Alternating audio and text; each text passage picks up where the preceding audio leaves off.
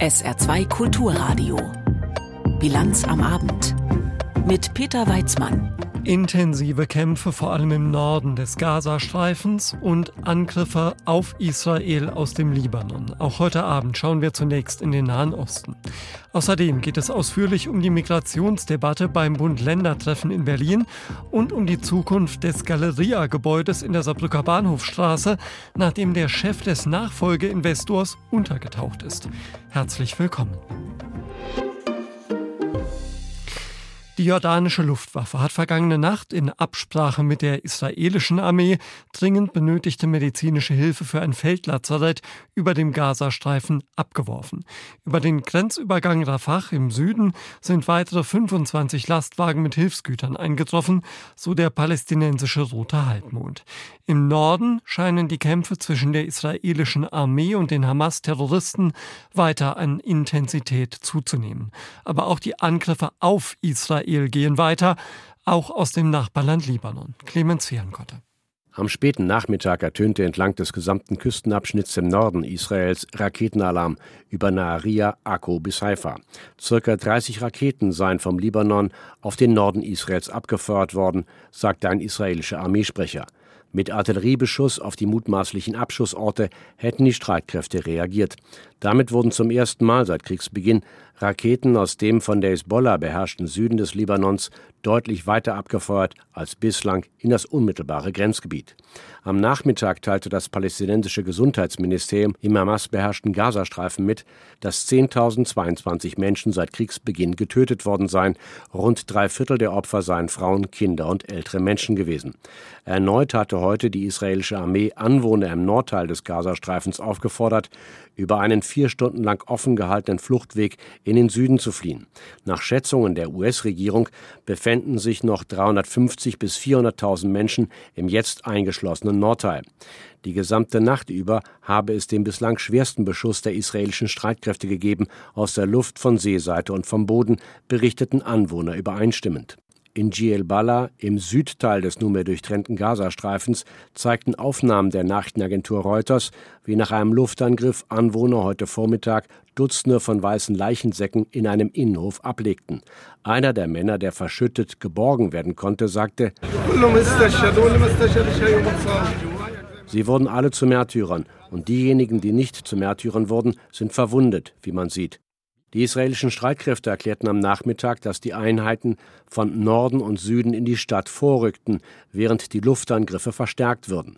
Ziel der Operation sei es, den Druck auf Gebiete zu erhöhen, die als Hochburgen der Hamas gelten, darunter das Schifferkrankenhaus und das Flüchtlingslager Shati.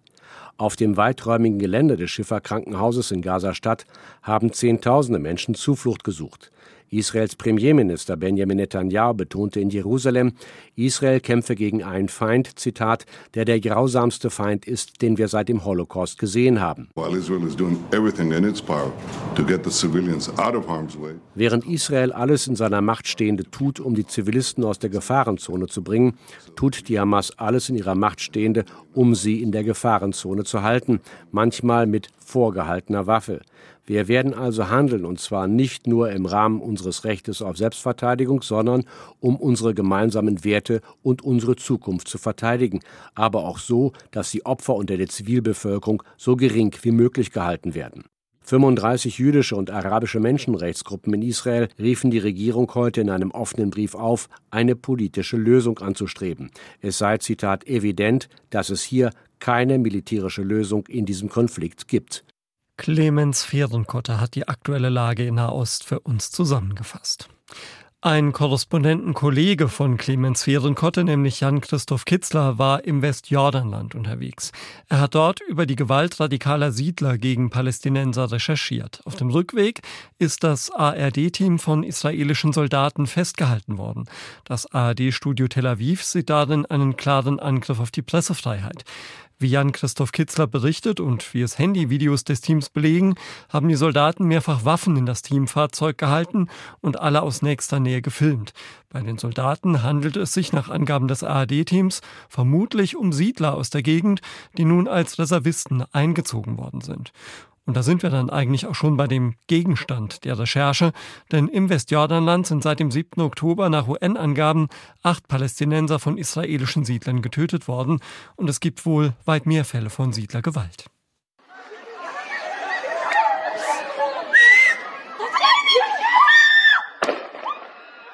Basil Adra zeigt ein Video, das er gefilmt hat. Mitte Oktober war das nach Kriegsausbruch in Atwani, weit weg vom Gazastreifen im Westjordanland südlich von Hebron. Das Video zeigt einen, der am helllichten Tag angeschossen wurde von einem jüdischen Siedler. Der, der sich auf dem Boden krümmt, ist Basils Cousin. Der Siedler kam runter, schlug meinen Cousin mit seinem M16 Sturmgewehr. Dann ging er einen Meter zurück und hat ihm in die Hand geschossen. Die Kugel ging auch in den Magen. Und dann hat ein Soldat den Siedler gerufen und zusammen sind sie dann zum Außenposten gegangen. Der Außenposten ist auch nach israelischem Recht illegal. Dort wohnen Siedler, die sie hier gut kennen, weil sie immer wieder runter in das Dorf kommen und die Menschen terrorisieren. Auch deshalb ist Sahar Wardi hier mit anderen Aktivistinnen und Aktivisten. Sie will den Leuten beistehen. Seit der Gaza-Krieg ausgebrochen ist, ist die Gewalt durch Siedler gegen Palästinenser noch schlimmer geworden, sagt sie. Mehr als 170 Fälle wurden seit dem 7. Oktober im Westjordanland dokumentiert. Es fühlt sich so an, als könnten Siedler alles tun und keinen stört. Es gibt keine Aufmerksamkeit. Alle schauen auf Gaza und was dort passiert. Zweitens sind Siedler aus dieser Gegend als Reservisten eingezogen worden und sie sind sind hier auf dem Posten. Dieselben Siedler, die vor eineinhalb Monaten Palästinenser ohne Uniform angegriffen haben, machen das jetzt mit. Und wenn man die Polizei ruft, dann sagen die, das ist okay, das Militär ist da, denn das sind die. Fragt man die Armee nach dem Grund, geht es um Terrorabwehr. Das ist lächerlich, vor allem in den Dörfern. Hier hat es null Terroranschläge gegeben. Das ist nicht mal ein wenig relevant. Sie machen das einfach. Oft ist das auch eine Art, Soldaten zu trainieren. Es gibt Reservisten, die wieder ihre Uniform anziehen und die müssen trainiert werden aus militärischer Sicht. Und sie tun das mit Menschenleben.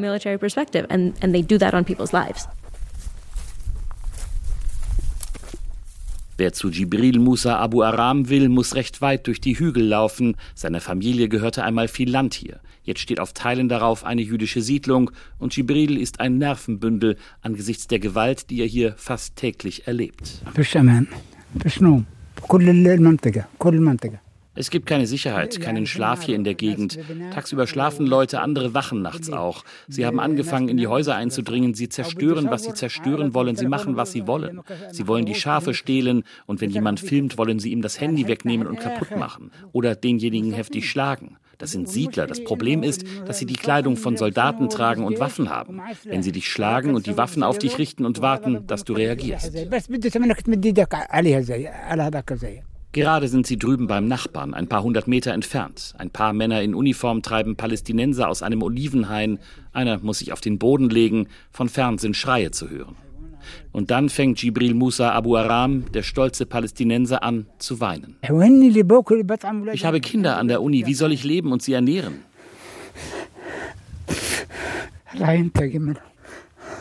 Wenn sie uns töten würden, würden wir einmal sterben. Stattdessen töten sie uns in hundert Toten. Mit wem soll ich reden? Und dann gehen wir, denn die gewaltbereiten Siedlersoldaten könnten schon bald auch hier sein. Jibril zeigt uns noch eine Höhle, die er in den Felsen gehauen hat. Darin ist er sicher, darin kann er sich verstecken, sagt er. Jan Christoph Kitzler hat aus dem Westjordanland berichtet. Seit Anfang vergangenen Jahres hat Deutschland rund 1,5 Millionen Menschen aufgenommen. Davon kamen gut eine Million aus der Ukraine. Deren Aufnahme ist weitgehend unumstritten. Anders verhält es sich mit der halben Million Menschen, die aus anderen Ländern wie Syrien, Afghanistan, der Türkei oder Georgien kommen. Die Kommunen sehen sich am Limit, vor allem was die Unterbringung angeht. Bevor wir gleich auf den Bund-Länder-Gipfel schauen, der derzeit in Berlin tagt, hören wir erstmal ganz praktisch an einem Beispiel, wie man bei uns uns mit den Herausforderungen umgeht. Dennis Friemann. 31 Wohncontainer stehen aktuell in Friedrichsthal mit weißen Wänden, ein oder zwei Betten und einem kleinen Kühlschrank drin.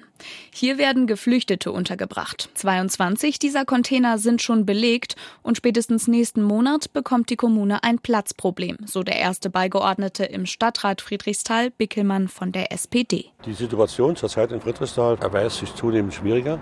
Je mehr Zuweisungen wir bekommen. Heute Morgen kam wieder ein Anruf, dass diese Woche noch drei Einzelpersonen kommen und nächste Woche erwarten wir auch wieder Flüchtlinge. Und gerade diese Einzelpersonen unterzubringen sei besonders schwierig. Unterbringung von Familien wäre zurzeit kein Problem, da wir noch Wohnraum hätten. Aber die Bereitschaft der Bevölkerung, Einzelpersonen aufzunehmen, die schwindet zusehends. Das muss man so sehen. Und das wird auch nicht nur bei uns in Friedrichsthal so sein. Das wird es ja landesweit erstrecken. Rund 300 Geflüchtete leben gerade in Friedrichsthal mit ca. 10.000 Einwohnern, eine der kleinsten und am stärksten betroffenen Kommunen. Im Frühjahr hatte Oberbürgermeister Jung von der SPD bereits einen sehr direkten Brandbrief an den Bundeskanzler geschrieben, von dessen Wortwahl sich damals sogar die CDU distanziert hat. Jung sprach darin von einer Respektlosigkeit der Bundesregierung den Kommunen gegenüber und auch von einer blanken Zerstörungswut der Geflüchteten beim Umgang mit den Wohnräumen. Seitdem hat sich die Situation nicht großartig verändert. Heute seien nochmal sechs Container gekommen, so Bickelmann, aber damit seien die Kapazitäten in Friedrichsthal langsam erschöpft. Kein Platz mehr. Ein Problem, das nicht nur das Saarland, sondern auch viele andere Bundesländer betrifft.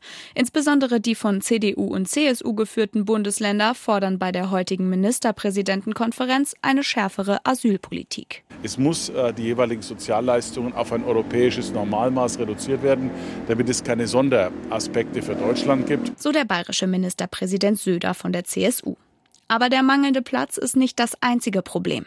Gleichzeitig fehlt es auch an Geld. Die Forderung der Länder ist deshalb, der Bund soll sich stärker an den Kosten für Geflüchtete beteiligen, mit mindestens 10.500 Euro im Jahr pro Geflüchtetem in einem sogenannten atmenden System. Ja, das wäre deutlich mehr Geld als bisher vom Bund, aber eben quasi als Pro-Kopf-Leistung, je nachdem, wie viele Menschen wirklich zu versorgen sind. Mehr finanzielle Hilfen für die Kommunen bei der Flüchtlingsversorgung. Bei dieser Kernforderung nach Berlin sind sich die Fraktionen im Saarländischen Landtag einig. Bei der Kontrolle und Steuerung von Migration, da gehen die Ansichten aber auseinander. Florian Mayer. Klare Beschlüsse zur Begrenzung und Steuerung der Migration erwarte man heute, sagte CDU-Fraktionschef Toscani. Die Union habe bereits 26 Vorschläge zu diesem Thema auf den Tisch gelegt. Darin enthalten eine Obergrenze für Asylbewerber, verfassungs- und europarechtlich umstritten und nichts, was innerhalb des Kabinetts auf große Begeisterung trifft. Auch nicht innerhalb der Landtags-SPD. Es brauche eine breit mitgetragene Regulierungslösung und es müsse auch anerkannt werden, dass es eben große Migrationsströme gebe, erklärte der SPD-Fraktionsvorsitzende Commerçant. Außerdem sei eine Obergrenze Obergrenze nicht verfassungskonform, das wisse auch die CDU. So weit müsse man laut CDU-Fraktionschef Toscani auch nicht unbedingt gehen, die Sozialleistungen europaweit anzugleichen und Asylverfahren in sicheren Drittländern durchzuführen, wären aus seiner Sicht hilfreiche Maßnahmen weit vor einer Verfassungsänderung. Asylverfahren in Drittländern wären vertretbar, solange die Verfahren nach rechtsstaatlichen Prinzipien laufen und die Sicherheit der Menschen gewährleistet sei, sagt der SPD-Mann Commerson. Der stellvertretende AfD-Fraktionsvorsitzende Schaufert erklärte, seine Fraktion erwarte vom heutigen Treffen nichts. Es sei aber klar, so wie es jetzt laufe, könne es nicht weitergehen. Florian Mayer mit den Erwartungen der Landtagsfraktionen an den Bund-Länder-Gipfel in Sachen Migration, sofern es denn Erwartungen gibt. Zuerst haben heute in Berlin ja die Ministerpräsidenten zusammengesessen. Jetzt tagt man gemeinsam mit dem Bundeskanzler und Oliver Neuroth beobachtet das alles für uns. Herr Neuroth, bei diesem Treffen der Ministerpräsidenten bis zum Nachmittag ging es ja auch darum, möglichst eine gemeinsame oder wenigstens eine mehrheitliche Haltung zu finden für die Gespräche mit dem Bund, die jetzt laufen. Was ist denn dabei herausgekommen? Ja, tatsächlich können wir diese Frage gar nicht richtig beantworten, weil es bisher kein Statement der Ministerpräsidenten nach ihrem internen Treffen gegeben hat. Es ist so, dass diese ja, Konferenz heute ein großes äh, Zeitproblem hat, beziehungsweise sie hängt sehr. Eigentlich hätten wir um zwei Uhr heute Nachmittag schon ein Statement hören wollen. Das ist immer noch nicht äh, passiert, also bis nach 17 Uhr nun eine Verzögerung von drei, fast schon vier Stunden. Was wir aber wissen, ist, dass zum Beispiel bei der Frage der Abschiebungen die Länder doch ein eine, an, einer, an einem Strang ziehen quasi. Also die Forderung, dass man Menschen ohne Bleiberecht schneller zurückführen soll in ihre Heimatländer. Dazu hat die Bundesregierung ja auch gerade erst ein Gesetz auf den Weg gebracht. Und Bund und Länder wollen, dass äh, die Asylverfahren schneller über die Bühne gehen. Maximal drei Monate. Heutzutage ist es ja so, dass es teilweise ein Jahr dauert, bis ein Asylverfahren entschieden ist. Also da mehr Tempo, weniger Komplexität, weniger Bürokratie. Das sind so die, ähm, ja, die Eckpfeiler, wo man sich einig ist, auch mit dem Bund tatsächlich schon. Äh, ähm, Punkte, wo man sich nicht einig ist, da geht es vor allem dann ums Geld. Zwischendurch gab es mal eine Meldung von der Süddeutschen Zeitung in diesem Fall, dass man sich beim Thema Auslagerung von Asylverfahren in andere Staaten in Afrika einig sei zwischen den Unionsländern und dem grünen Ministerpräsidenten von Baden-Württemberg. Wie dürfen wir denn das einordnen? Ja, das klingt natürlich gar nicht nach dem, was äh, die Grüne Partei sonst für, einen, für ein Profil hat.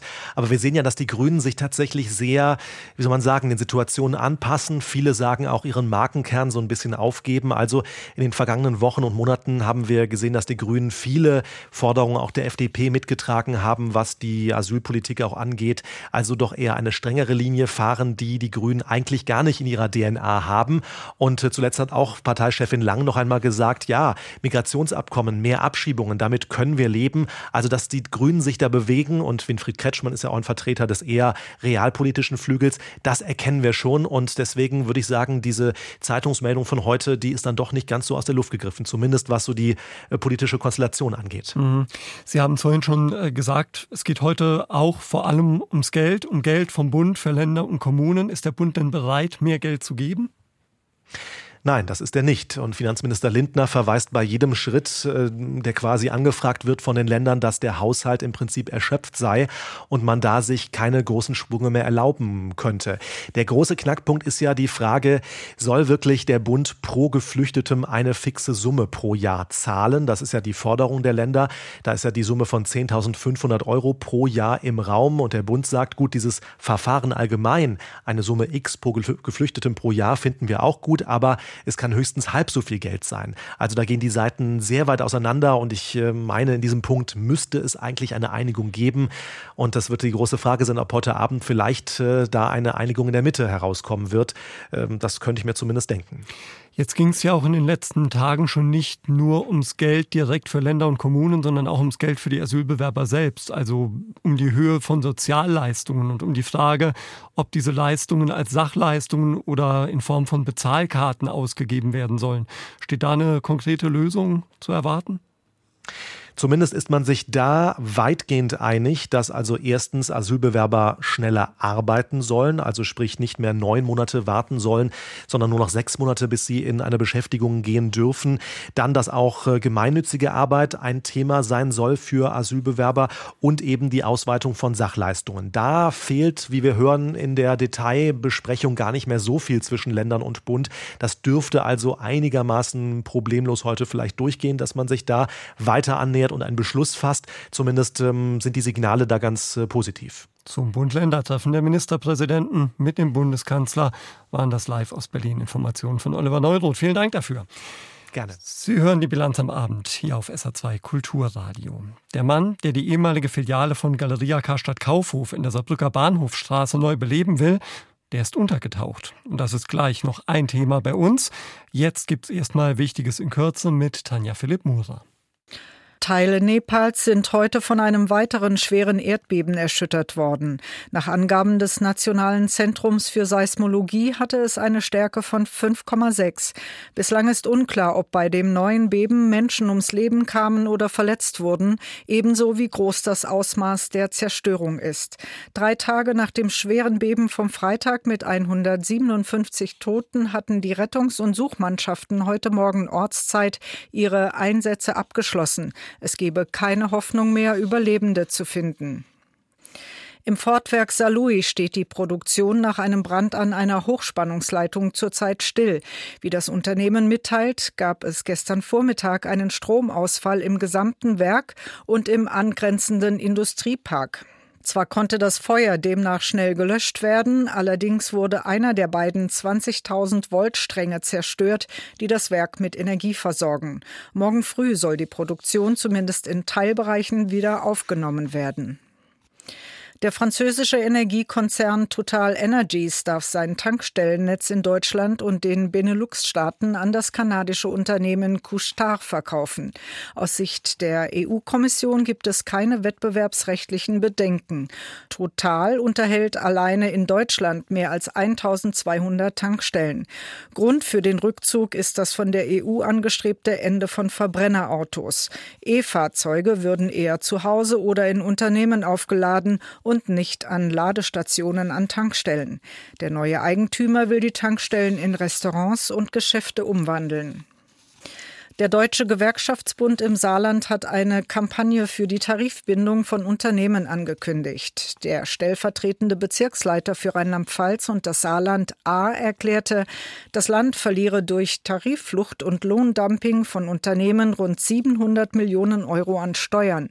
Der DGB will deshalb in Kürze eine Kampagne unter dem Motto Eintreten für die Tarifwende starten. Die Arbeitgeber müssten an ihre soziale Verantwortung erinnert werden. Außerdem Außerdem verlangte A, dass öffentliche Aufträge nur noch an Unternehmen vergeben werden dürften, die Tarifverträge anwenden. Die Gemeinde Saarwellingen will in Zukunft öffentliche Gebäude mit Hilfe von Abwasser heizen. Heute wurde ein entsprechender Vertrag mit dem Entsorgungsverband Saar unterzeichnet. Bürgermeister Schwinn hofft, dass in zwei bis drei Jahren Verwaltungsgebäude im Ortskern und die geplante Festhalle so beheizt werden können. Der Entsorgungsverband sieht auch bei weiteren Kommunen im Saarland Möglichkeiten, mit Abwasser zu heizen. Es gebe bereits Nachfragen von Gemeinden.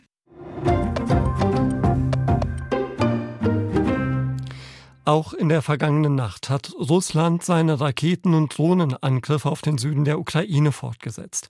Nach Angaben der ukrainischen Armee wurden über der Schwarzmeerstadt Odessa von mehr als 20 Drohnen 15 abgeschossen. Die Stadt wurde aber getroffen von zwei Raketen. Bei diesen Angriffen wurde auch das Kunstmuseum der Stadt beschädigt. Nils Buhler. Fenster und Wände des Nationalen Kunstmuseums in Odessa sind beschädigt. Vor dem Palast aus dem 19. Jahrhundert ist ein mehrere Meter tiefer Krater. Dort war in der Nacht eine Rakete eingeschlagen, mitten in der Altstadt von Odessa, die zum UNESCO-Weltkulturerbe gehört. Das Museum beherbergt mehr als 10.000 Kunstwerke, darunter Gemälde von russischen und ukrainischen Künstlern aus dem 19. und frühen 20. Jahrhundert. Odessas Bürgermeister Gennady Truchanow verurteilte den Angriff. Unsere Perle, das Nationale Kunstmuseum unserer Stadt. Heute haben wir wieder einmal gesehen, wie die Barbaren mit unserem kulturellen Erbe umgehen. Das Museum liegt in der UNESCO-Zone. Es gibt nichts, was sie aufhalten kann. Bei dem Angriff wurden acht Menschen verletzt, auch der Hafen wurde getroffen. Laut Informationen der regionalen Militärverwaltung wurden dabei Lagerhallen oder Lkw mit Getreide beschädigt. Auch die Region Cherson im Süden wurde weiter beschossen. Alleine in den vergangenen 24 Stunden seien dort 90 Flugbomben abgeworfen worden. Es wurde unter anderem ein fünfstöckiges Wohnhaus getroffen. An der 1000 Kilometer langen Frontlinie im Osten und Süden des Landes gibt es weiterhin kaum Veränderungen. Das ukrainische Militär berichtet von starken russischen Verlusten. In den letzten 24 Stunden seien 880 russische Soldaten getötet worden, teilte der Generalstab in Kiew mit. Auch auf ukrainischer Seite gibt es Tote. Bei einem russischen Angriff in der Region Saporizhia nahe der Front starben laut Medienberichten 20 Soldaten, die an einer Zeremonie zum Tag der Artillerie teilnahmen. Präsident Zelensky kondolierte den Angehörigen. Er sprach von einer Tragödie, die hätte vermieden werden können. Jeder Soldat im Kampfgebiet im Bereich der feindlichen Luftaufklärung und des Beschusses weiß, wie er sich im Freien zu verhalten hat und wie er für seine Sicherheit zu sorgen hat. Jetzt sollte die Untersuchung den Familien der verstorbenen Soldaten und der Öffentlichkeit ehrliche Antworten darauf geben, wie es zu der Tragödie kam und wessen Befehle falsch waren. Unterdessen hat die Ukraine erneut ein militärisches Ziel auf der russisch besetzten Halbinsel Krim angegriffen. Nach eigenen Angaben hatte die ukrainische Luftwaffe am Wochenende eine Werft im Küstenort Kertsch getroffen. Das russische Verteidigungsministerium erklärte, dass dabei ein Schiff beschädigt worden sei. Zum Ausmaß der Schäden machte Moskau keine Angaben. Nils Bula hat aus Kiew berichtet. Er kam als Retter fürs PK in Saarbrücken. Dem großen Gebäude des ehemaligen Passagekaufhauses drohte Leerstand, nachdem klar war, dass Galeria Kaufhof diese Filiale in der Bahnhofstraße aufgibt. Auch für die rund 180 Beschäftigten war die Ankündigung der Modehauskette Aachener, das Haus zu übernehmen, ein Hoffnungsschimmer. Und der Aachener Chef, Friedrich Wilhelm Göbel, der wollte das Haus nach der Schließung Ende Juni sogar schon im September neu eröffnen. Bekanntlich sind die Türen aber immer noch versperrt und Goebbels selbst ist mittlerweile untergetaucht. Denn seit Donnerstag wird er per Haftbefehl gesucht. Die ganze Geschichte und was die für das ehemalige Kaufhofgebäude bedeutet, hat für uns Simin Sadegi.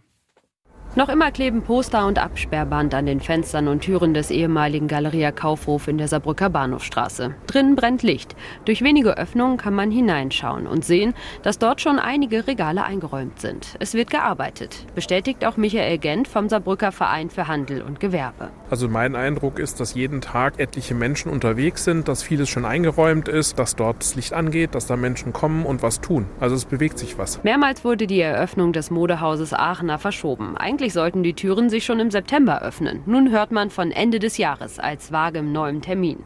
Unklar ist, ob das klappt, denn seit Donnerstag ist der Chef von Aachener untergetaucht. Wegen falscher eidesstattlicher Erklärung hätte Göbel vor dem Amtsgericht in Hagen erscheinen müssen. Stattdessen fehlt von ihm jede Spur. Laut einem Gerichtssprecher geht der Richter von Fluchtgefahr aus. Unter anderem soll Göbel den Verkauf eines 4,7 Millionen Euro teuren Hauses in Kitzbühel verschwiegen haben. Das wirft kein gutes Licht auf den Investor und das halb eingeräumte Kaufhaus in der Saarbrücker Innenstadt. Auch die Saarbrückerinnen und Saarbrücker sind skeptisch. Naja, ob das so umgesetzt wird und ob nicht die Immobilie leer bleibt. Ja, weil einfach ich habe Galeria sehr gemocht. Ja, der Nachfolger war mir wichtig und dass sich so verzögert, unabhängig davon, ob jetzt Haftbefehl oder nicht. Aber die Verzögerung, die macht einen schon ein bisschen skeptisch. Wenn die Verfahren seit Jahren laufen, frage ich mich, warum man es nicht im Vorfeld gewusst hat und dementsprechend gehandelt hat. Aber es gibt auch in Deutschland andere, die mit Sicherheit auch so einem Standort Interesse haben können. Heute Vormittag dann ein Lebenszeichen von dem Unternehmer Göbel. Per Mail, die dem Fachmagazin Textilwirtschaft vorliegt, hat der Aachener Gründer sich bei seinem Führungsteam gemeldet und entschuldigt bestätigt. Ziel sei trotz der Umstände die Fortführung des aktuellen Geschäftsbetriebs und die Eröffnung aller neuen Standorte. Wenn man dem Glauben schenken kann, dann sei die Zukunft von Aachener im PK in Saarbrücken nicht in Gefahr. Davon geht auch die Stadt aus, sagt Pressesprecher Thomas Blug. Die jetzt öffentlich gewordenen Vorgänge ziehen sich insbesondere auf privatrechtliche Angelegenheiten des Geschäftsführers. Die Muttergesellschaft TIH Textilhandel hat öffentlich bereits gesagt, dass sie weiter handlungsfähig ist. Wir werden aber natürlich ganz genau beobachten, wie sich die Situation im Weiteren entwickeln wird. Ob Göbel weiterhin Geschäftsführer bleibt, ist unklar. Auch vor einem Dortmunder Gericht läuft gerade ein Verfahren gegen ihn. Michael Gent vom Saarbrücker Gewerbeverein ist allerdings zuversichtlich, dass Göbels Team trotz der Umstände weiterhin an der Eröffnung arbeiten wird. Da sind ja mehrere kompetente Handelsprofis, die da an der Spitze stehen und bereits, ich meine, inzwischen sieben Filialen geöffnet haben und betreiben. Die wissen schon, was sie tun. Das ist jetzt nicht unbedingt nur der eine Kopf. Und ich würde mich wahnsinnig freuen, wenn die die Chance nutzen, hier in Saarbrücken einen Laden aufzumachen, der Spaß macht und der für Saarbrücken auch einen guten Beitrag leistet. Auch in anderen Städten wie Frankfurt wartet man auf die Eröffnung einer Aachener Filiale.